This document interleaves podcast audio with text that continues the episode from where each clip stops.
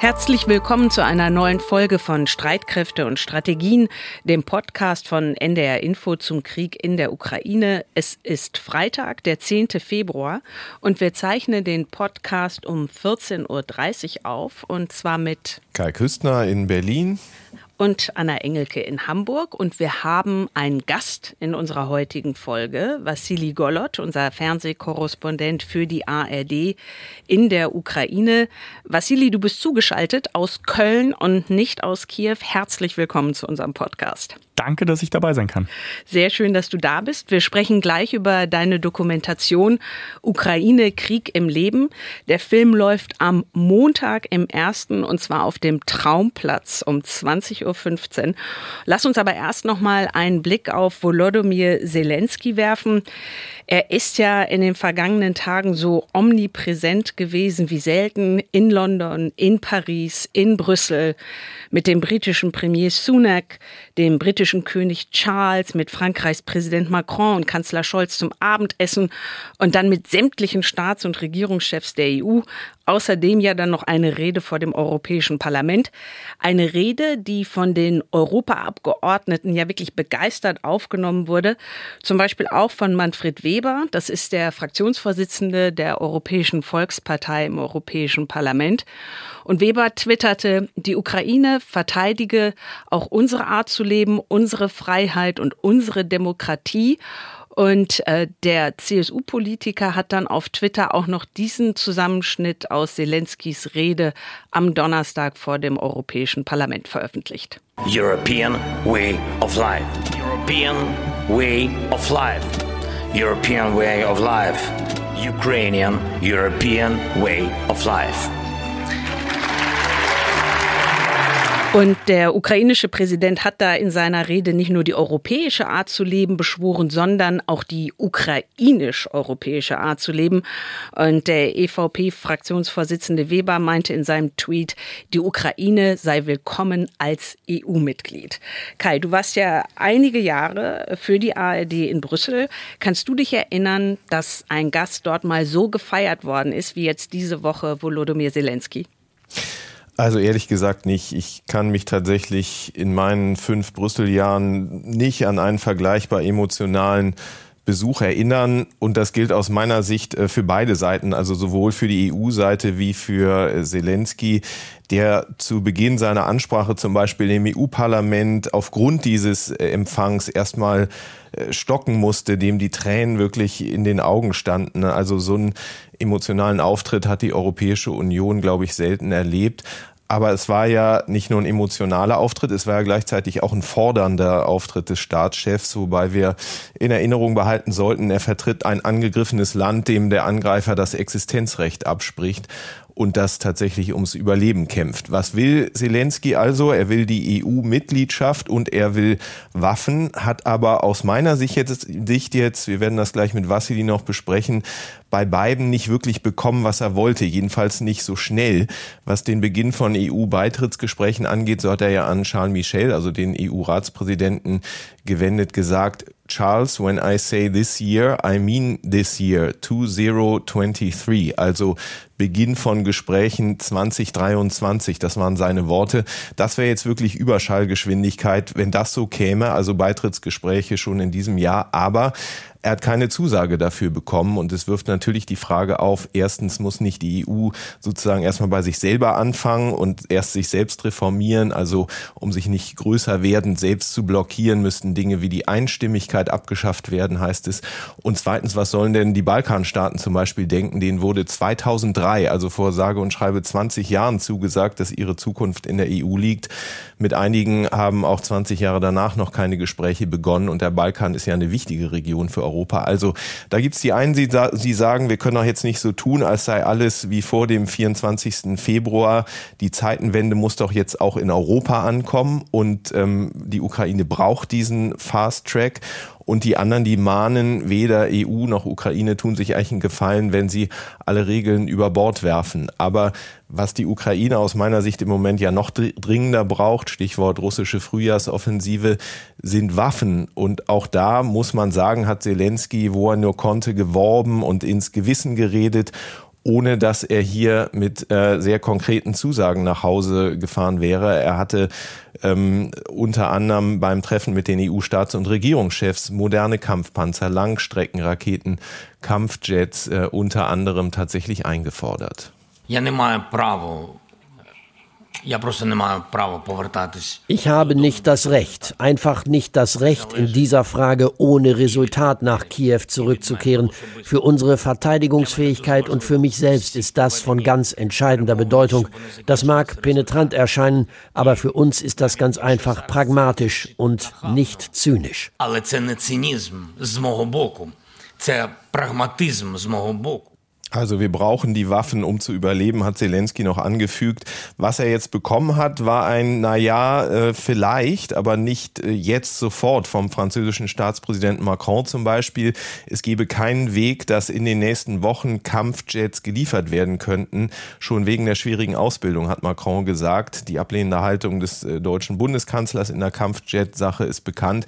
Die Slowakei denkt jetzt zwar über die Lieferung von Kampfjets nach, aber über sowjetische MiG-29 also ich würde sagen, alles zusammengenommen, ob Zelensky jetzt mit seinem, wie ihm Olaf Scholz ja bescheinigt hat, bewegenden Auftritt einen solchen Nachhall hinterlässt in Europa wie bei seiner US-Reise, das muss sich erst noch zeigen. Aber Vassili, du kennst Zelensky ja viel besser als wir beide. Mich würde interessieren, wie du jetzt diesen Auftritt oder diese Auftritte in London, Paris und Brüssel eigentlich wahrgenommen hast erstmal symbolisch unglaublich wichtig. Also ähm, äh, gerade äh, in London, in Großbritannien, das hat man Zelensky auch angemerkt, das war ihm persönlich wichtig, dort zu sein, weil nicht nur er die ähm, Hilfe, die britische Hilfe als sehr ähm, wichtig empfunden hat, sondern auch äh, innerhalb der ukrainischen Gesellschaft ist das Standing des Vereinigten Königreichs ähm, sehr gewachsen und äh, Boris Johnson ist ja äh, jemand, der weiterhin in der Ukraine gefeiert wird, den Zelensky auch namentlich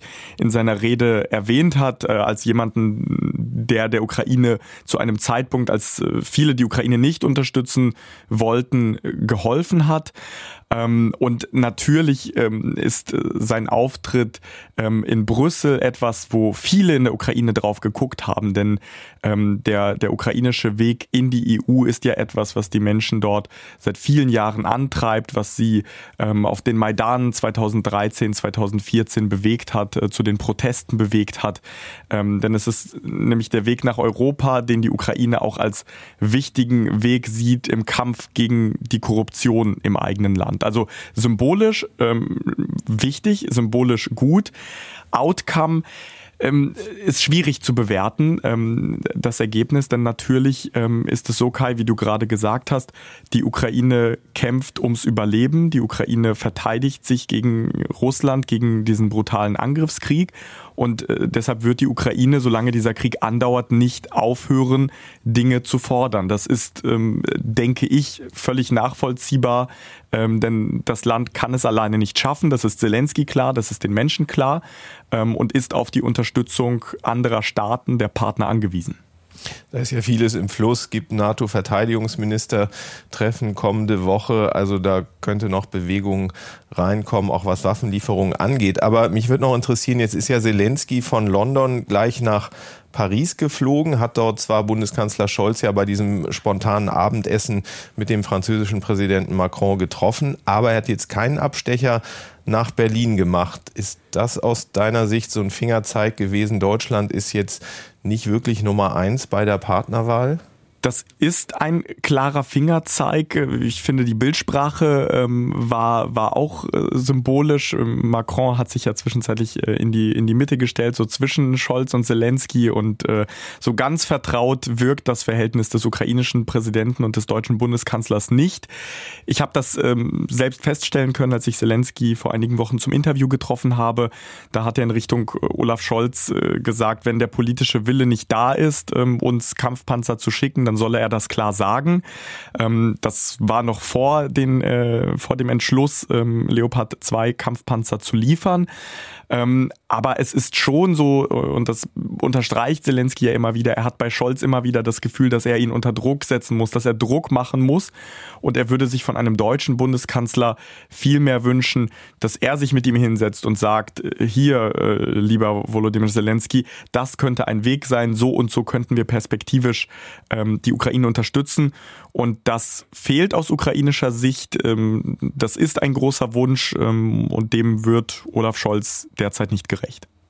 Dazu passt ja auch ähm, das Interview, das Volodymyr Zelensky gegeben hat, zum einen ne, der französischen Zeitung Le Figaro und dann noch dem deutschen Magazin Spiegel. Und ähm, da soll es bei einer Antwort von Zelensky für den Spiegel zu einem Missverständnis bei der Übersetzung gekommen sein. Und zwar hatte der Spiegel zunächst veröffentlicht, Zelensky habe gesagt, er müsse den Kanzler zwingen, der Ukraine zu helfen und ihnen ständig überzeugen, dass diese Hilfe nicht nicht für die Ukrainer sei, sondern eben für die Europäer. Und mit ihnen war dann äh, Kanzler Scholz gemeint. Und dann kam noch eine Korrektur vom Spiegel. Es habe sich um einen Übersetzungsfehler gehandelt. Und Zelensky habe nicht von zwingen gesprochen, sondern die korrekte Übersetzung seiner Antwort laute, ich muss Druck machen, der Ukraine zu helfen und ihn ständig überzeugen, dass diese Hilfe nicht für uns ist, sondern für die Europäer. Und das passt ja zu dem, Vassili, was du gerade auch gesagt hast, mit diesem Druck und jetzt Übersetzungsfehler hin oder her, aber wie groß ist denn deiner Ansicht nach der Frust äh, von Zelensky über Scholz und die Bundesregierung? Also erstmal ist Zelensky natürlich bewusst, dass er den deutschen Bundeskanzler nicht zwingen kann. Deshalb ähm, ist diese Wortwahl in der Form auch schwer vorstellbar. Und Druck machen, ja, das äh, macht er deutlich. Er hat ja auch an einer Stelle in dem Gespräch, das ich mit ihm führen durfte, gesagt, äh, man braucht uns nicht erklären, äh, ach, äh, dass die Ukraine 80 Jahre lang braucht, äh, um zu verstehen, was ein Panzer ist. So dumm sind wir nicht. Und diese klare Wortwahl ähm, in der Direktheit zeigt natürlich, dass der Frust groß ist. Ähm, er ist äh, deutlich geringer geworden ähm, durch den Entschluss, ähm, Leopard 2 zu liefern. Das ist ein wichtiger Schritt, dass er sich mit Boris Pistorius getroffen hat, dass er ihn empfangen hat in Kiew, ist auch ähm, ein, ein wichtiges Zeichen. Ähm, ich, ich würde sagen, es ist schwer, die, die deutsch-ukrainischen Beziehungen so ganz klar in die eine oder in die andere Richtung zu bewerten. Die Ukraine weiß, dass Deutschland ein wichtiger Partner ist. Die Ukraine ist Deutschland extrem dankbar, nicht nur Zelensky, sondern auch ähm, die, die ukrainische Bevölkerung. Und gleichzeitig gibt es einfach diesen Wunsch, dass äh, dieses starke Land, die Ukraine, ähm, noch mehr unterstützt. Ähm, ich denke, man kann es der Ukraine in der Situation, in der sie sich befindet, auch nicht verübeln. Wie ist es um das Vertrauen bestellt? Hast du den Eindruck zwischen Scholz einerseits und Zelensky andererseits, jetzt auch wenn man darauf schaut, die lange Entscheidungsfindung rund um die Kampfpanzer Leopard 2, aber darauf weist ja auch der Bundeskanzler immerhin, wie stark ja die deutsche Unterstützung für die Ukraine ist. Ne? Wenn man sich das Ranking anguckt, ungefähr gleich auf mit den ähm, ja offenbar so geschätzten, in der Ukraine geschätzten Briten. Die Unterstützung ist ganz klar da, das leugnet niemand. Und trotzdem gibt es dieses Gefühl, dass die Unterstützung nicht zu 100 Prozent aufrichtig ist. Und damit ähm, würde Zelensky sicherlich meinen, dass äh, er sich mehr Initiative wünscht und dass er sich ähm, wünscht, dass der Bundeskanzler äh, sich auch klar bekennt zum Sieg der Ukraine, dazu, dass die Ukraine die eigenen Staatsgrenzen wiederherstellen kann. Ähm, und ich glaube, was man auch sagen kann, ist, dass bisher keine klare Strategie der Bundesregierung, äh, Kai, vielleicht kannst du das sogar noch besser ausführen, erkennbar ist. Denn ja, Deutschland unterstützt die Ukraine, ja, Deutschland liefert viel, aber Deutschland liefert oft spät. Deutschland hätte auch früher anfangen können, ähm, ukrainische Soldaten ausbilden zu können an Leopard 2 Panzern. Wenn diese Panzer schon im Herbst da gewesen wären, dann wäre die ukrainische Offensive im Osten in der Region Kharkiv womöglich noch erfolgreicher gewesen und sie hätten noch mehr eigenes Staatsgebiet befreien können. Ähm, das sind Aspekte, die in der Ukraine diskutiert werden und ähm, Außenminister Kuleba hat mir in einem Gespräch gesagt, es ist immer das Gleiche mit den Deutschen. Erst sagen sie nein, auf gar keinen Fall werden wir das liefern, dann begründen sie das emotional und leidenschaftlich und am Ende sagen sie dann doch ja. Ja, es gibt ja tatsächlich auch ähm, hier kritische Stimmen, die sagen, vielleicht kommen diese Leopard 2 Kampfpanzer ja auch zu spät. Ähm, die hätten eigentlich schon im Herbst geliefert werden können, dann hätte die Ukraine sozusagen die Initiative nicht verloren. Ähm, nach der Kampfpanzerdebatte kam ja dann gleich die Kampfjet-Debatte, also die Kampfflugzeugdebatte. Erklär uns vielleicht nochmal aus ukrainischer Sicht, warum dringt Zelensky da so drauf? Warum sind die so dringend notwendig?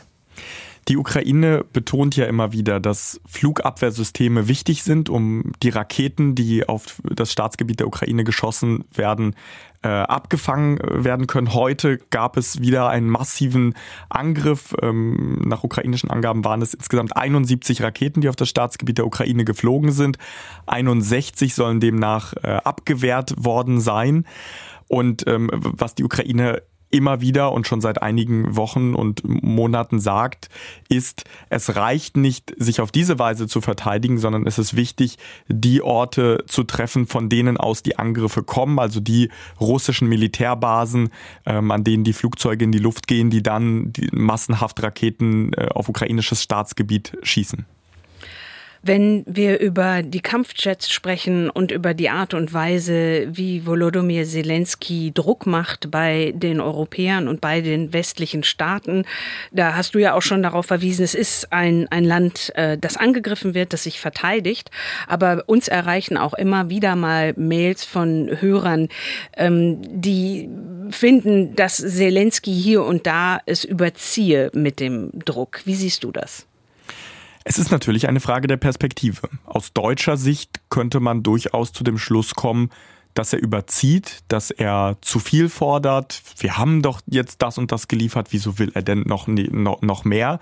Ähm, aber er fordert ja nicht Dinge, um sich selber irgendwie zu bereichern und äh, um äh, aus Freude, sondern er fordert diese Dinge, weil sein Land jeden Tag angegriffen wird, weil auf seinem Land äh, gekämpft wird. Und wenn ich mir jetzt als deutscher Staatsbürger überlege, Deutschland wäre in äh, so einer Situation, dann äh, würde ich mir auch einen Bundeskanzler wünschen, der nicht irgendwie in, in diplomatischen Worten komplizierte Briefe schreibt, sondern der Klartext spricht und äh, von den Partnern das fordert, was das Land in dieser Situation braucht. Es ist jetzt fast ein Jahr, dass der ukrainische Präsident in der Rolle des Antreibers ist, ne, desjenigen, der versucht, seine Landsleute im Verteidigungskrieg gegen die russischen Streitkräfte zu motivieren, einerseits und andererseits Waffen und Munition aus den westlichen Staaten zu besorgen. Du hast ja schon gesagt, du hast auf das Interview mit ihm verwiesen. Wie angestrengt oder wie erschöpft hat er auf dich gewirkt in dem Interview? Sehr erschöpft. Also du schaust in seine Augen und siehst ihm die Müdigkeit an auch beim Sprechen habe ich in einigen Situationen gemerkt, okay, da, da, da rattert es gerade. Und gleichzeitig war ich doch überrascht, wie klar er war, wie klar er in seiner Wortwahl war, wie ähm, klar er auch gesagt hat, äh, wie es um die militärische Situation steht, dass äh, die Ukraine all diese Dinge fordert, weil es eben äh, nicht gut steht um Munition und ähnliches. Ähm, und ich, ich würde es vielleicht so zusammenfassen, äh, er ist müde, aber er macht unermüdlich weiter. Er macht jeden Tag diese Videobotschaften an sein Volk, äh, die, er, die er formuliert. Er trifft jeden Tag äh, Menschen digital oder wie es jetzt war, zum persönlichen Gespräch. Er führt Unmengen an Telefonaten. Ähm, also das ist Wahnsinn, glaube ich, für einen ohnehin, also jeder Präsident hat, glaube ich, einen wahnsinnigen Terminkalender, der total voll ist.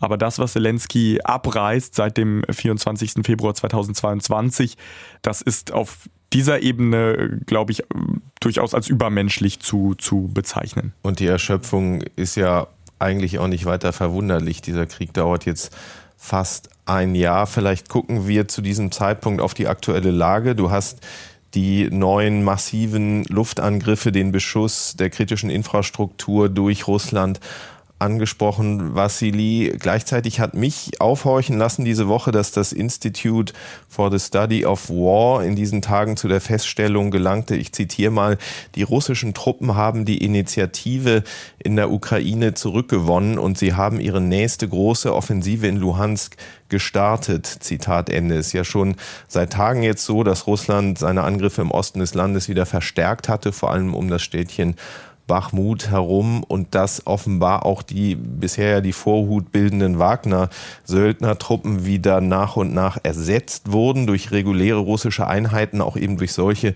die im Zuge dieser großen Rekrutierungswellen ausgebildet wurden.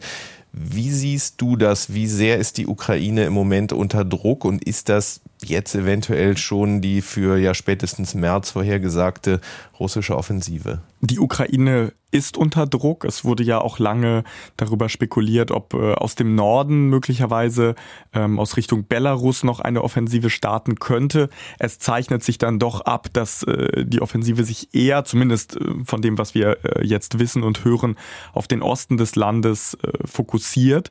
Und ähm, dass es äh, eine, eine heikle Phase ist, eine heikle Phase des Krieges, merkt man eben auch der Tonalität der Wortwahl ähm, Zelenskis an. Also die, äh, er fordert immer, aber so vehement, wie er gerade fordert, so hatte er es zumindest einige Zeit lang nicht gemacht. Ähm, es ist äh, schwer für mich derzeit, das ganz klar einzuschätzen. Dafür bin ich auch äh, nicht Militärexperte genug. Ähm, aber wie du sagst, von dem, was auch ich lese, ähm, sehen wir, dass es im Osten ähm, sehr schwierig wird für die ukrainische Armee.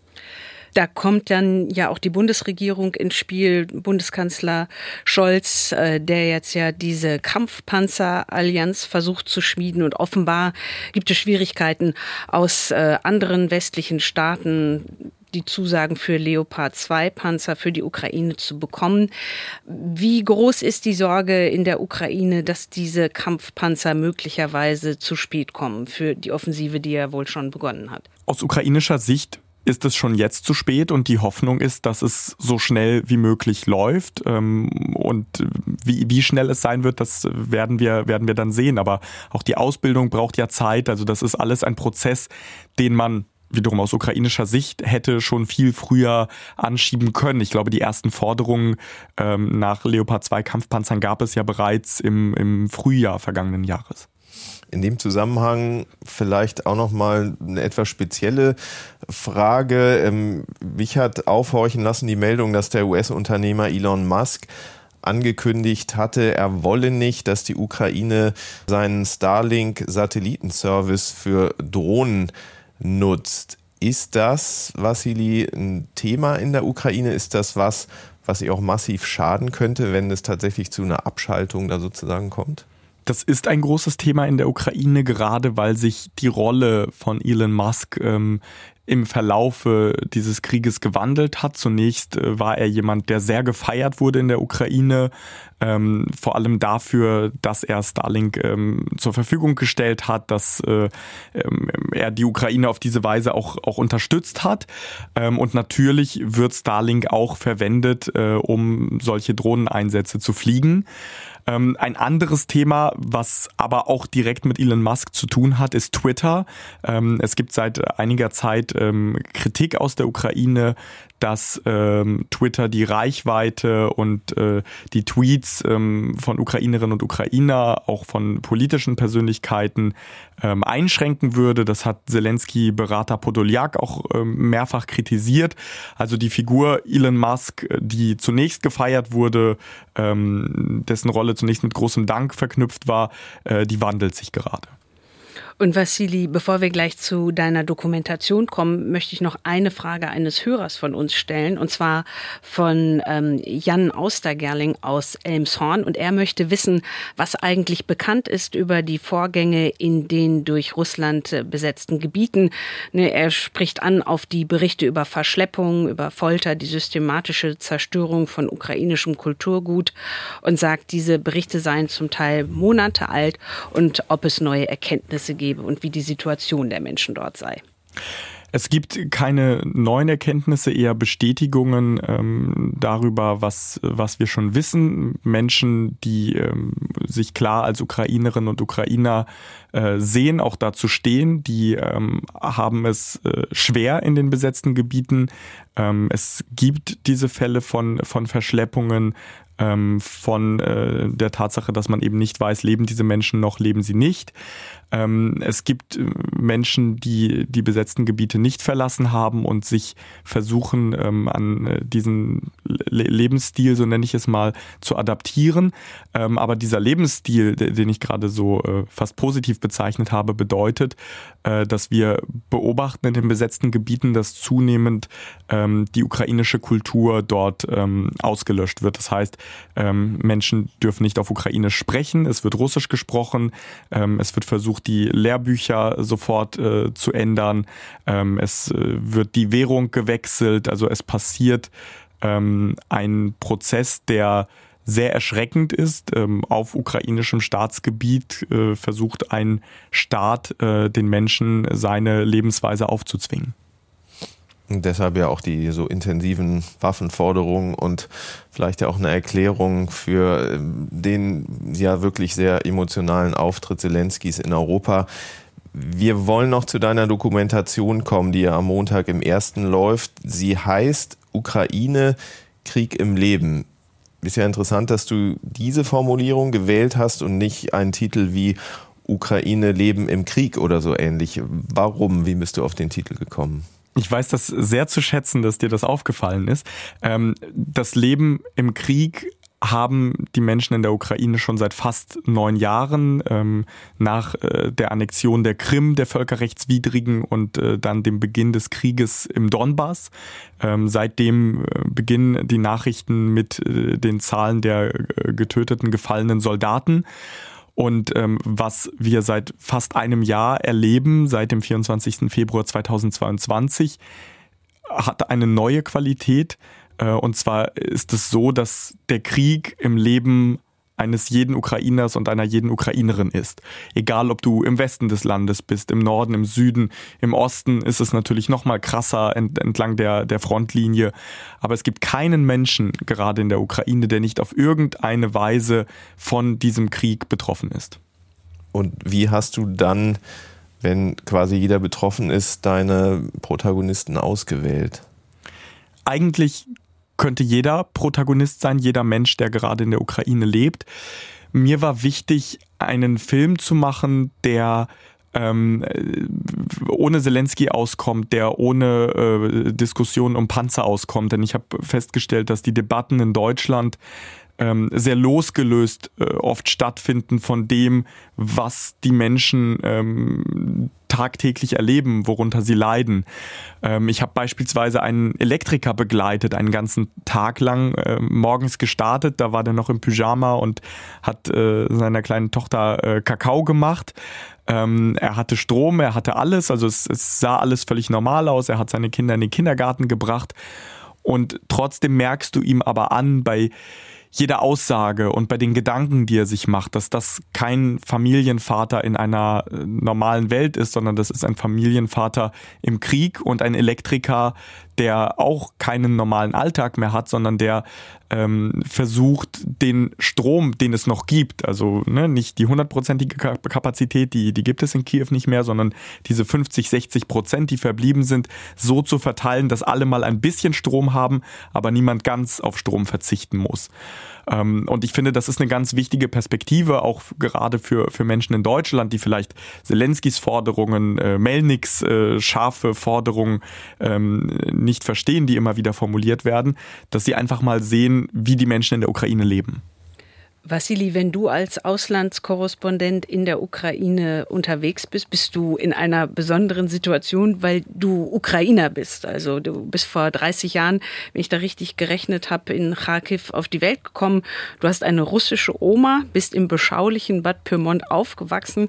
Und wie ist es jetzt für dich, wenn du über diesen Krieg in deinem Heimatland berichtest? Ich bin erstmal deutscher Staatsbürger. Ich bin in Bad Pyrmont äh, aufgewachsen, äh, sozialisiert worden. Ja, ich wurde in Kharkiv geboren, der zweitgrößten Stadt äh, der Ukraine, die auch ähm, massiv jetzt auch heute wieder getroffen wurde. Ähm, meine Mutter kommt aus Nizhny Tagil, ähm, aus der Stadt im Ural, in der russische Panzer hergestellt werden. Ich war fast jedes Jahr dort, weil meine Großeltern dort gelebt haben. Ähm, das heißt, ich habe Bezug zu beiden Ländern. Ich verstehe beide Kulturen, beziehungsweise verstehe ich Russland schon sehr lange nicht mehr, aber ich äh, verstehe die Sprache, ich verstehe, was äh, sozusagen passiert. Und ähm, mein Job ist es jetzt, mit dem Wissen, was ich habe, mit den Zugängen, die ich habe, äh, zu versuchen, A, selber zu verstehen, was passiert und B, ähm, dieses Verständnis, diese Erkenntnisse ähm, dann weiterzugeben und ähm, der deutschen Gesellschaft näher zu bringen. Zum Schluss vielleicht noch mal eine Frage, die auch hier in Deutschland und wahrscheinlich erst recht in der Ukraine viele Menschen bewegt. Fast ein Jahr nach dem russischen Angriff auf die Ukraine scheinen ja jetzt Verhandlungen in weiter Ferne zu sein. Gibt es aus deiner Sicht überhaupt so etwas wie eine Aussicht auf ein Ende des Krieges? Ich weiß, eine große Frage. Eine große Frage, natürlich eine Frage, die ich mir wie viele andere fast jeden Tag stelle. Zum jetzigen Zeitpunkt sehe ich das nicht. Die Ausgangslage hat sich nicht verändert. Russland führt weiter diesen brutalen Angriffskrieg. Der Satz, den ich in der Ukraine immer wieder höre, ist, wenn Russland die Waffen niederlegt, wenn Russland Soldaten vom ukrainischen Staatsgebiet abzieht, dann ist dieser Krieg sofort vorbei. Wenn die Ukraine die Waffen niederlegt, dann gibt es keine Ukraine mehr. Ähm, ich weiß nicht, was die aktuellen russischen Kriegsziele sind. Zunächst war es der Versuch, äh, Kiew in kurzer Zeit einzunehmen. Ähm, ursprünglich hieß es, der Donbass solle befreit in Anführungszeichen werden. Ähm, dann wurden weitere Gebiete annektiert, die aber nicht unter russischer Kontrolle sind. Es werden weiterhin verschiedene Regionen im gesamten Land angegriffen die Menschen in der Ukraine sprechen von Terrorismus, sie nehmen auch das Wort Genozid in den Mund. Ähm, ich, ich sehe äh, keine Grundlage aktuell, wie Verhandlungen ähm, stattfinden können und worüber überhaupt verhandelt werden soll. Wieso soll die Ukraine darüber verhandeln, ähm, Staatsgebiet abzugeben, worauf sie äh, jedes Recht hat? Das ist ihr Staatsgebiet. Ähm, und ich sehe auch keine Bereitschaft auf Putins Seite, diesen Krieg zu beenden. Also das ist jetzt vielleicht kein positives Ende, aber ähm, ich, ich tue mich schwer, habe aber, wie glaube ich, alle Menschen die Hoffnung, ähm, dass dieser Krieg ein Ende nimmt, damit die Menschen in der Ukraine nicht länger darunter leiden müssen. Vassili, ganz, ganz vielen Dank für deine Zeit und für deine Einschätzung. Deine Dokumentation Ukraine Krieg im Leben ist am Montag zu sehen. Das ist der 13. Februar um 20.15 Uhr im ersten. Und wer möchte, kann sich das schon ab Sonntagabend in der ARD Mediathek angucken. Und am Montag bist du nach deiner Doku dann noch bei Hart aber fair. Und bevor wir jetzt zum Ende unserer heutigen Folge kommen, noch ein Blick auf eine Geschichte des US-Journalisten Seymour Hirsch. Und dazu hat uns auch unser Hörer Andreas Weller geschrieben, und zwar mit der Frage, wie wir das denn einschätzen. Es geht darum, dass Seymour Hirsch schreibt, die USA steckten hinter den Explosionen an den Gaspipelines Nord Stream 1 und 2. Hirsch beruft sich dabei auf eine anonyme Quelle. Die US-Regierung hat dementiert. Wir sind insgesamt zurückhaltend mit Blick auf diese Geschichte und verweisen deshalb jetzt erstmal auf eine Recherche unserer Kollegen von tagesschau.de und die kommen zu dem Schluss, viele Fragen bleiben offen. Und den Link zu dieser Recherche der ARD Faktenfinder, die gibt es in unseren Show Notes. So viel von uns in dieser Folge von Streitkräfte und Strategien. Kritik, Anregungen oder Fragen wie immer gerne per Mail an streitkräfte.ndr.de, Streitkräfte mit AE oder auch per Sprachnachricht. Wir verabschieden uns bis nächsten Dienstag und wir, das sind Kai Küstner und Anna Engelke. Und Kai, mal angenommen, die Bahn ist immer pünktlich. Man hört ja, dass das nicht immer so sein soll. Das jedenfalls äh, ist die Annahme deiner Kollegen aus dem Hauptstadtstudio und die haben genau das mal durchgespielt, im Tagesschau Zukunftspodcast mal angenommen. Was bei uns in Deutschland utopisch klingt, funktioniert schon längst in anderen Ländern, zum Beispiel in der Schweiz. Das erklärt Host Birte Sönnigsen. Zum Beispiel die Art und Weise, wie der Fahrplan gestaltet wird, ist eine total komplexe Sache. Aber auch so Sachen wie zum Beispiel Bahnbaustellen aussehen sollen. Was aber jetzt schon klar ist, ist, das wird alles nicht von heute auf morgen klappen. Also bis unser Szenario einigermaßen eintreten wird, das kann noch eine ganze Weile dauern. Das ist der Tagesschau Zukunftspodcast mal angenommen. Den gibt es zum Beispiel in der ARD Audiothek und den Link findet ihr in den Show Notes.